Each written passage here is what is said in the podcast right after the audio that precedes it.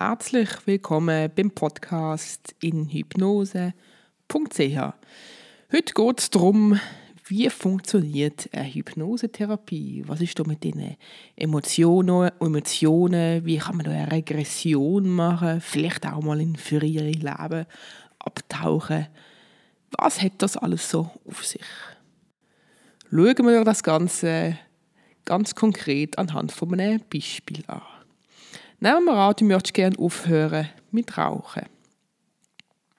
Nachdem ich dich in die Hypnose gebracht habe, wirst du in diesem Zustand viel besseren Zugang haben auf dein Unterbewusstsein, weil die sogenannte kritische Faktor, das ist kurz in der Ferien oder in der Pause, das heißt, du bist mit dem Bewusstsein immer da, kannst auch immer mehr Antworten geben und hörst immer alles, was ich sage, aber du hast wie den Fokus mehr auf dich innen. Das heißt, wie gesagt, du kannst viel besseren Zugang finden zu deinem Unterbewusstsein.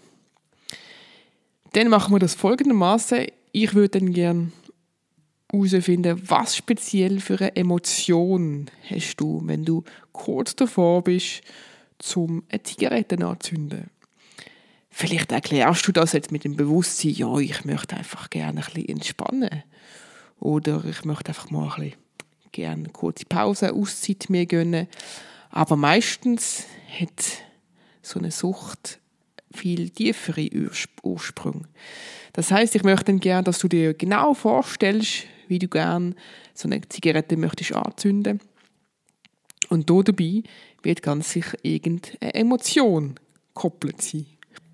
Weil jede Sucht, jede Krankheit, jedes Symptom ist immer gekoppelt an einer Emotion, wo euch vielleicht oder wo dir nicht so bewusst ist, weil wir das ja immer versuchen mit dem Bewusstsein zu erklären, aber eures Unterbewusstsein weiß es ganz genau. Wir versuchen dann die Emotion ganz stark werden zu lassen. Da gibt es schon spezielle Techniken, wo man das machen kann. Und wenn du dann die Emotion ganz stark spürst, dann gehen wir rückwärts. Das heißt, wir machen eine Regression anhand von dieser, dieser Emotion. Und wir gehen zum aller, allerersten Mal, wo du das gespürt hast, wo du die Emotion gehabt hast. Und meistens ist der Ursprung vor dem zwölften Lebensjahr. Weil vor bevor du zwölf bist, ist dein kritischer Faktor, das ist so wie ein Türsteher zu deinem Unterbewusstsein, ist noch nicht so ganz 100% entwickelt. Darum gehen auch unsere Emotionen und gewisse Gefühle sehr viel direkter in unser Unterbewusstsein, wenn wir jünger sind, wie gesagt, wie vor zwölf. Und wenn wir die Aussage, auslösende Situation gefunden haben, anhand von dieser Emotion, dann geht es darum, die neutralisieren oder positiv zu gestalten. Und ich finde hier eine wunder, wunderschöne und für mich sehr, sehr heilsame Technik, um wie mit dem erwachsenen Ich, vom heutigen erwachsenen Ich zu reden und die dazu zu nehmen, zu dem Kind, von dem auslösenden äh, von der auslösenden Situation. Und die erwachsene Person weiß ganz genau, was das Kind von damals braucht hätte.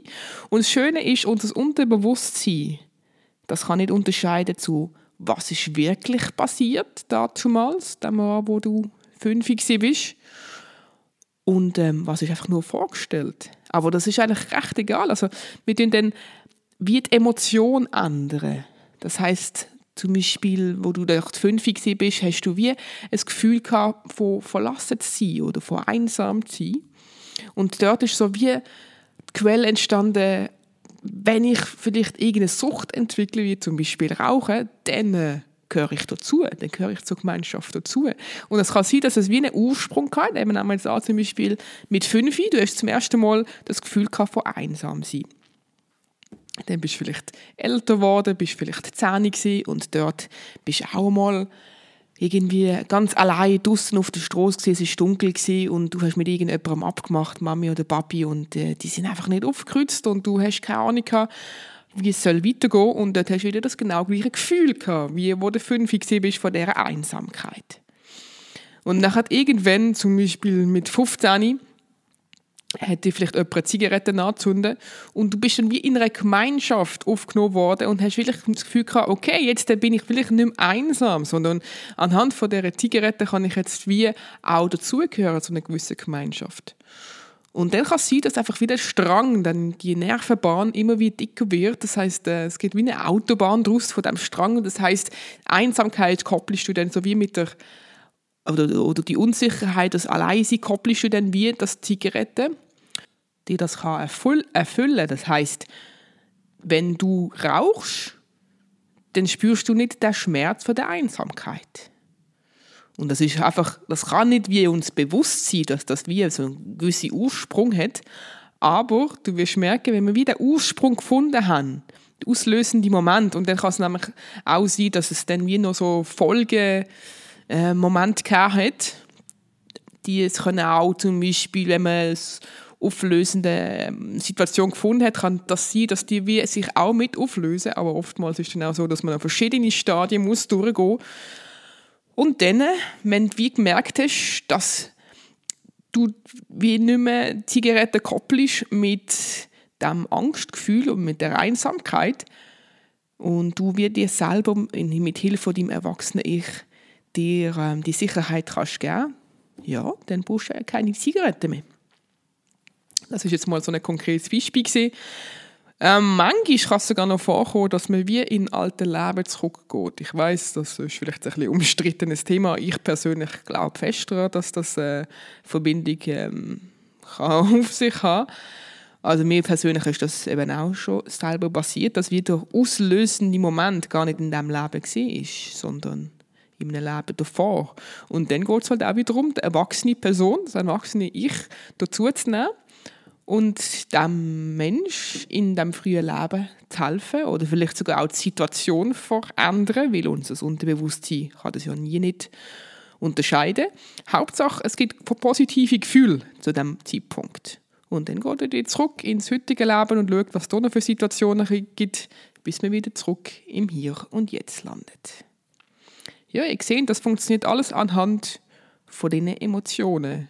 Das ist wie alles immer koppelt an gewisse Symptome, Krankheiten, Ängste, Sucht, was auch immer. Wenn ihr noch mehr möchtet erfahren, freut mich, wenn ihr auf dem Podcast bleibt. Sonst gibt es noch mehr Informationen unter inhypnose.ch.